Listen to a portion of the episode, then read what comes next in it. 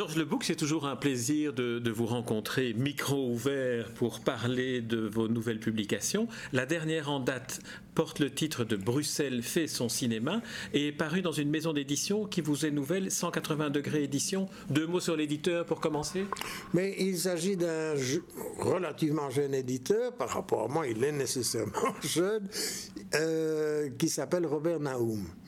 Et Robert Naum a décidé de ne faire que des livres sur Bruxelles.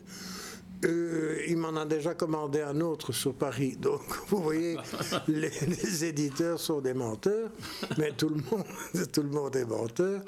Et il se fait que, de toute façon, ce qu'il veut, il avait pris, et c'est très original comme démarche, euh, la décision de s'adresser à un imprimeur en lui disant je ferai des livres de 128 pages. Ce qui veut dire en clair 60 textes d'un côté et 60 images de l'autre. Et donc il a écrit, il a publié quelques livres comme par exemple Bruxelles vin, les endroits où les marchands de vin et ainsi de suite, Bruxelles brocante et ainsi de suite. Et il se fait que nous nous sommes rencontrés grâce d'ailleurs à Hervé Gérard. Vous ne pouviez pas de toute façon échapper à quelqu'un qui fait des livres sur Bruxelles euh, Difficilement, effectivement. Et il se fait que ça a très très bien fonctionné entre nous. Et il m'a demandé si j'avais des idées. Je lui ai proposé plusieurs idées et celle sur laquelle il a sauté à pieds joints, c'était celle de Bruxelles et le cinéma. Donc l'idée générale, c'est quels sont les films tournés à Bruxelles. Bruxelles n'est pas Hollywood, Bruxelles n'est pas Paris, Bruxelles n'est pas une ville réputée pour ses tournages, et pourtant, et pourtant, j'en mentionne 60, et on est loin, loin, loin du compte, et il va en sortir toute une série donc Bruxelles a vraiment le vent en poupe dans ce domaine. C'est vraiment un peu comme en littérature où Bruxelles n'a jamais été une ville qui figurait dans, dans, les, dans les œuvres romanesques, euh, mhm. toujours préférée, euh, on préférait toujours Paris ou Londres ou New York. C'est un peu le même phénomène qui se passe, alors que Bruxelles, vous le savez mieux que personne, est une ville éminemment et romanesque et cinématographique. Exactement. Et c'est quelqu'un, c'est, moi je, je n'hésiterai pas à expliquer cela d'une façon qui est notre modestie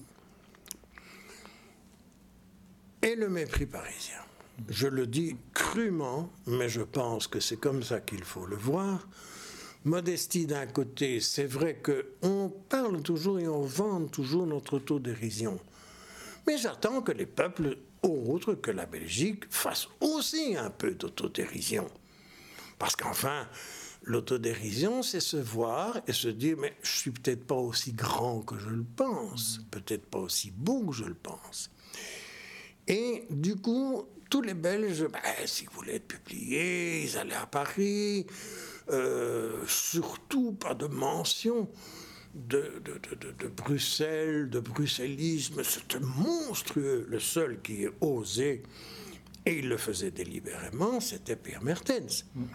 Pierre Mertens qui truffait ses textes de beaucoup plus de bruxellisme qu'il n'en reste, parce qu'il a envoyé ses textes à Paris. Euh, les éditeurs disaient qu'il y en a quand même un peu beaucoup, au lieu d'en garder 125, on va en garder 40, et ils en éliminaient 80. Mais voilà. Et effectivement, au fil du temps, on s'est rendu compte, un, que Bruxelles avait ses caractéristiques propres, que c'était une ville intéressante, et d'autre part, on s'est rendu compte qu'elle était aussi intéressante au niveau purement cinématographique. Alors, on va passer ça en, revue avec vous. Mais tout d'abord, j'aimerais que l'on évoque le, nom de Paul Davet, à qui vous dédiez euh, votre, votre ouvrage. Et comme vous avez l'habitude de, dédier vos livres, et ce n'est pas, ce n'est pas gratuit. Paul Davet, c'est un critique, un vrai journaliste de cinéma et aussi un historien du cinéma belge. Exactement. Il est le seul à avoir vraiment écrit une histoire du cinéma belge. Euh, il avait été plus ou moins précédé par euh, Francis Bollen, mais qui lui le publiait en fascicule. Euh, Paul Davet était mon père spirituel.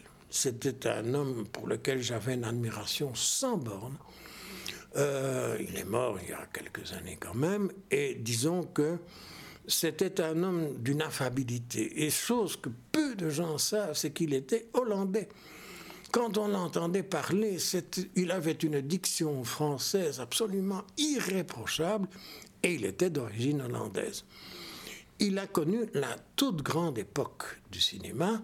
Il a connu bah, les, studios allemands, de l'époque Marlène Dietrich, etc.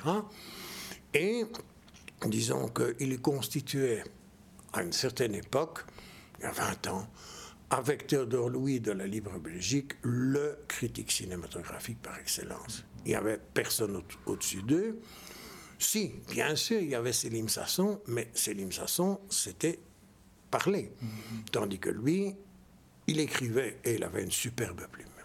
Et alors, il n'hésitait pas aussi à aller dans des endroits à la découverte de, films plus, plus difficiles que les films dont on assure simplement la promotion. Alors, justement, si vous voulez bien, on ne va pas pouvoir parcourir l'ensemble du livre. On va commencer par un, un lieu qui est un lieu euh, chargé d'histoire, qui est les Galeries Saint-Hubert, où a eu lieu, euh, quelques mois après Paris, la première projection. Oui, et évidemment pas dans une salle de cinéma, parce que personne ne savait ce que c'était qu'une salle de cinéma à l'époque. Effectivement, c'était un spectacle forain, et je suppose que vous le savez, les frères Lumière ne voyaient absolument pas l'avenir de cette invention. Pour eux, ça allait disparaître comme une curiosité, simplement comme quelque chose de forain, effectivement. Néanmoins, comme ça avait eu beaucoup de succès à Paris, ben, ils se sont dit, on va aller le présenter à Bruxelles. Mais ils l'ont présenté dans les locaux d'un journal. Et comme on pouvait présenter ça n'importe où, euh, et qu'il n'y avait pas de salle, ils l'ont présenté au premier étage d'un journal dont les locaux étaient Galerie Saint-Hubert. Évidemment, inutile de vous dire que les premiers spectateurs ont été aussi terrifiés à Bruxelles qu'à Paris notamment par le train qui arrive en gare de La Ciotat. Tout le monde étant persuadé qu'ils allaient se faire carrément laminé par ce pauvre. Oui, il faut dire que c'était la première fois qu'on voyait des images animées aussi impressionnantes sur écran. Alors un autre lieu qui est aussi chargé d'histoire, mais, mais, mais, une histoire qui semble ne, jamais finir, c'est le, le, pâté, le cinéma pâté, qui est surmonté d'un coq qui n'a rien à voir avec la, la Wallonie. Bien entendu, puisque le coq c'est le coq des euh, frères euh. Les frères Pathé qui, avant la guerre de 14, avaient un empire mondial. Ils avaient tout de suite compris ce qu'on pouvait faire du cinéma. Pratiquement, il y avait deux personnes qui avaient compris ce que c'était que le cinéma. C'était Méliès d'un côté, qui lui partait vers la fiction et même la fiction euh, surréalisante. C'est lui qui a racheté leur invention aux frères Lumière en leur disant il y a un potentiel. C'est lui qui savait que le potentiel artistique existait. Lui, lui, il savait et les inventeurs n'en savaient rien. Et d'autre part, c'était les frères Pathé qui, eux, avaient compris que les gens seraient à l'affût d'archives, c'est-à-dire d'actualité.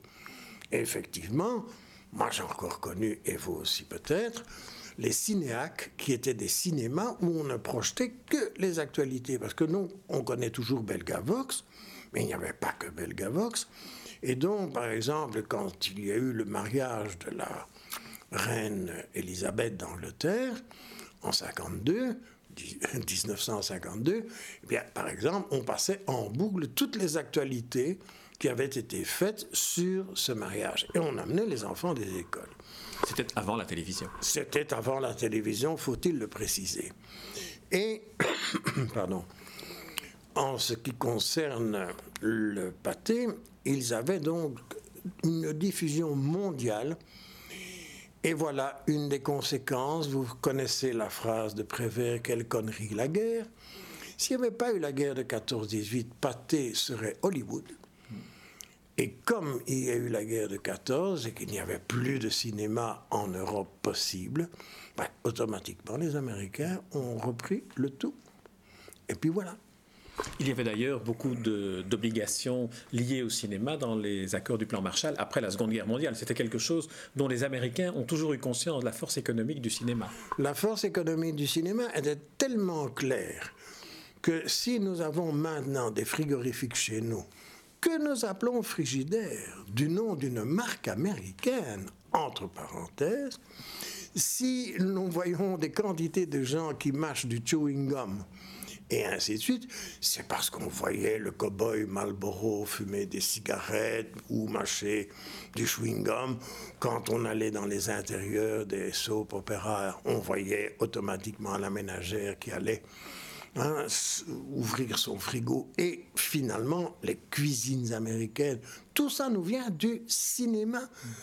Le cinéma est le vecteur d'un mode de vie qui aujourd'hui fait l'extase des des Chinois euh, ou des Colombiens, n'est-ce pas, qui ont tous une envie, c'est d'imiter les Américains. revenons à Bruxelles. par exemple, euh, vous, vous l'avez dit, c'est une maison d'édition 180 degrés édition qui publie dans cette collection-ci moitié photo, moitié, moitié iconographie, moitié texte. Alors la, photo de la couverture est assez spectaculaire. On y voit Jean-Pierre Léo allongé euh, avec un tram euh, et à l'arrière-plan le palais de justice de Bruxelles qui fonce sur lui. Alors ce genre de photos, ce sont des photos de, de tournage qui ont eu lieu à Bruxelles dans des lieux où Bruxelles était très, apparent. Exactement. Et mon but était effectivement de n'avoir que cela. Malheureusement, en matière d'archives, eh bien, il se fait qu'il y a des pertes. Et il y en a de considérables, à telle enseigne qu'il y a toute une... Euh, bien entendu, chaque film que je mentionne est illustré par une photo, mais pas nécessairement la photo que j'aurais souhaité. Alors, par exemple, ici, effectivement, c'est extraordinaire parce que Skolimowski a fait un film à Bruxelles. Personne n'en savait rien. deux mots sur Skolimowski, parce que vous en parlez, euh, c'est un ami de Polanski, donc c'était pas n'importe qui. C'était pas n'importe qui, et il vit toujours, et il a une carrière aux États-Unis, carrière d'acteur d'ailleurs. Donc Skolimowski vit encore et toujours dans le domaine du cinéma. Il est venu ici, et je suppose qu'avec les subsides ridicule à l'époque du ministère de la Culture, il a pu tourner un film qu'il a situé absolument partout dans Bruxelles. On voit le brave Jean-Pierre Léo qui se, bah, par exemple, qui feint de se suicider devant ce tram. En réalité, euh, le plan qui suit la couverture, c'est que le tram part vers le Sablon. Donc évidemment, il ne risque absolument rien, le, brave Léo, on, ose l'espérer. Eh bien, pour moi, on aurait pu le, sacrifier. Mais enfin, c'est un détail. Euh, par contre, on, voit toute une série d'autres images qui sont toutes, toutes, toutes situées à Bruxelles. Et c'est peut-être un des films qui a le plus utilisé Bruxelles sans le cacher. Parce que c'était un Polonais. Lui, il n'avait aucune raison, il trouvait que nous avions une ville extrêmement exotique. Alors il y a d'autres films dont l'histoire se passe délibérément à Bruxelles et ne pourrait pas se passer ailleurs. Je pense à Rue Haute d'André Ernotte, qui est un film dont tout le monde a gardé le souvenir, en tout cas ceux qui l'ont vu à l'époque en salle, qui est un film très très particulier avec une Annie Cordy qui est extraordinaire. Exactement. Annie Cordy a eu le courage de s'en les dire. Alors de s'en les dire d'une façon extraordinaire pour ce film, puisqu'elle joue le rôle d'une folle une marchande de caricole de la place Sainte-Catherine, folle. Elle a d'excellentes raisons pour ça, puisque son fils a été tué par les nazis, parce que son mari a été envoyé en concentration. Je ne me souviens plus des détails, mais c'est de cet ordre-là. Et il se fait qu'elle va rencontrer un personnage, Mort Schumann en l'occurrence, qui est un Américain qui lui vit à deux pas, mais dans un monde, un univers totalement différent, puisque lui vit au Sablon. Et déjà, à l'époque, le Sablon, c'est le domaine des antiquaires, des bobos et tout ce qu'on peut imaginer. Et par contre, la rue haute, c'est au contraire la misère la plus noire. Et le contraste entre ces deux mondes est évidemment tout à fait palpable dans ce film. Et non seulement il est palpable, mais on va voir une évolution du personnage, notamment de Mort Schumann, parce que Annie Cordy, elle, est inamovible dans sa folie. Mais Mort Schumann va, lui, au fur et à mesure, prendre conscience de ce qu'est ce quartier des Marolles et, de son humanité. Oui, c'est ça, le personnage va finalement s'humaniser, sortir de son, de son monde. Alors il y a un autre, un autre aspect de, dans votre livre que, que j'aimerais qu'on évoque, c'est le, le, type de, de cinéaste, le, type d'image que certains cinéastes comme André Delvaux sont venus chercher à Bruxelles. On voit d'André Delvaux des films qui se déroulent plutôt en dehors de Bruxelles, mm. sauf un, Belle, euh, dans lequel on a des, des, hommages à la peinture euh, de son mm. homonyme Paul Delvaux, mm. mais aussi des hommages à, certains quartiers de Bruxelles. Oui, mais attention, soyons précis, quand vous dites un hommage à son homonyme, c'est faux. Ce n'est pas dans le film, c'est dans l'affiche. Ah. Et c'est une petite particularité. Effectivement, il a voulu. Euh, ils étaient d'ailleurs tous les deux euh, très proches, non seulement par la pensée, mais aussi par le fait que, par le nom, bien entendu. Et il se fait que André Delvaux a, voulu rendre hommage au peintre dont tout le monde sait qu'il a été inspiré des centaines de fois par la gare de Watermal-Boisfort, qu'il n'y avait presque pas de ses tableaux sans une femme nue, et aussi des visions nocturnes. Et c'est ce qu'il a représenté dans la fiche de Belle, qui est pour moi une quintessence il manque simplement un squelette et un petit homme avec un chapeau boule. Et sinon, absolument, nous avons un vrai Delvaux fait par l'autre Delvaux. C'est pratiquement ce qu'on peut appeler un private joke, hein, parce que il a fait ça pour s'amuser. Alors, du côté des Américains, on a parlé de Mort Schumann, mais alors il y a aussi euh, une comédienne, une grande comédienne, une star du cinéma américain, qui est née à Bruxelles. Oui. Il s'agit d'Audrey Hepburn, qui ne s'appelait d'ailleurs ni Audrey, ni... Si, Audrey peut-être, mais Hepburn certainement pas, et qui en réalité est née à Ixelles, rue Keyenveld. Et alors là, chose ahurissante, il se fait que j'ai un voisin au huitième étage qui est tombé amoureux d'Audrey Hepburn et il a racheté l'hôtel de maître où elle est née. Ce qui fait que euh, a d'ailleurs sur cet hôtel de maître une plaque commémorative, mais Audrey Hepburn ne s'est pas bornée à naître là, elle a vécu à Excel parce que euh, à un moment ils ont déménagé, ses parents ont habité à Chaussée d'Ixelles, c'était des gens très fortunés. Et euh, donc, euh, Ixelles a été vraiment sa ville natale et sa ville enfantine, si j'ose dire. Et même, je crois, jusqu'à la préadolescence. Puis alors, elle est partie aux États-Unis et elle a opté pour un nom de théâtre, si j'ose dire, qui vient d'une tante ou quelqu'un qu'elle admirait dans sa famille, peu importe, n'est-ce pas? Mais elle est revenue, elle est revenue pour jouer euh, un non-story, autrement dit, au risque de se perdre, sous la direction de Fred, Fred Zinnemann. Et c'est très étonnant de voir que des Américains sont venus à Bruxelles. Est-ce que c'est Audrey Bonne qui l'a proposé? Je n'en sais strictement rien. Mais ce n'est pas, pas le seul tournage américain, il y en a eu d'autres. Et il y a eu notamment un, tournage euh, par Fred Speckici euh, à la colonne du Congrès avec Meryl Streep, tout à fait étonnant. Qui sait que Meryl Streep a, est venue tourner à Bruxelles Et il y en a encore eu d'autres, et un autre beaucoup plus étonnant encore, puisque c'est sous la direction de Blake Edwards, qui était le, le metteur en scène dont la femme, je ne reviens plus sur son nom, euh, je le dirai 100 fois, et je ne le dis pas maintenant, mais ça va venir. Julie Andrews. Voilà. Euh, eh bien, ils sont venus à Bruxelles, mais là, pour tourner un film Darling Lily, euh, et le séjour à Bruxelles n'était pas du tout prévu, étant donné qu'ils pensaient tourner à l'Opéra de Paris. Mais il se fait que, étant donné qu'il y avait des émeutes, on n'était plus en 68, on était en 69, mais il continuait à y avoir des émeutes. Les Américains se sont dit, on va peut-être nous casser nos machines, on va aller à Bruxelles, là, tout est calme. Et effectivement, c'est ainsi que des séquences de Darling Lily avec euh, Julie Andrews ont été tournées à Bruxelles. Euh, aussi quelque chose de très très étonnant et de très peu connu. Alors dans votre livre, vous évoquez aussi euh, par, par commune, par type de, commune bruxelloise. Alors il y en a une, et ce sera par là que l'on que l'on va terminer, que l'on a tous euh, en souvenir. Ce sont cet endroit de prédilection du cinéaste Jacob van Dormal. Oui. Jacob van Dormal, je le dis, et ce n'est pas méchant de ma part, euh, je dis que c'est un paresseux. Entendons-nous bien, il s'agit aussi d'une joke, et c'est pas un private joke ici. C'est lui-même qui dit Moi, je tourne quasi exclusivement en Watermal Boisfort parce que j'y habite et donc dans ces conditions, je vois pas pourquoi j'irai ailleurs et ça me permet de rentrer chez moi très rapidement et de m'endormir. Bon, c'est ce qu'il raconte évidemment.